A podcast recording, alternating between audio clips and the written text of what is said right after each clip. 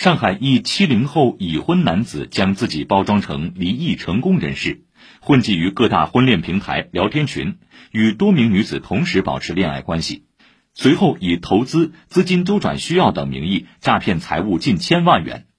目前，该涉案男子已被普陀警方刑事拘留。请听报道。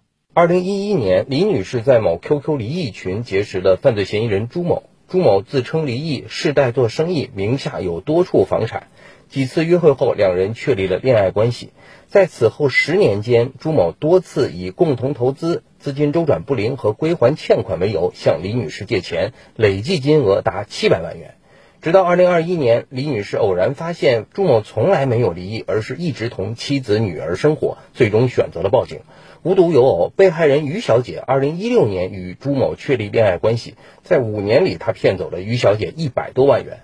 他追的比较紧嘛，然后就在一起，隔了大概两三个月左右吧，然后说是资金出现了一个问题，然后把自己就说的很可怜嘛。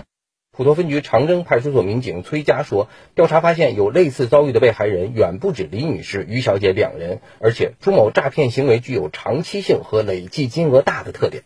被害人这个年龄段大概都在八零到九零年之间，涉及的金额也比较大，因为都是有上百万的金额存在这些情况。然后他们的职业其实都是普通的，就是工薪职业。为了他，有的是甚至把房子都卖了，有的是甚至外面去借款这些来。”给他借钱。被害人于小姐说，朱某能说会道，为了骗钱，用尽花言巧语，甚至编造因欠债被黑社会追杀这样的谎言。在跟朱某交往的五年里，自己欠下了大量外债。从二十五岁开始到接下来的四十岁，基本上都是在替他还债。今年八月二号，民警在宝山区某酒店将犯罪嫌疑人朱某抓获。到案后，朱某一度否认自己的诈骗行为。没为而已，我是因为为了，我没想。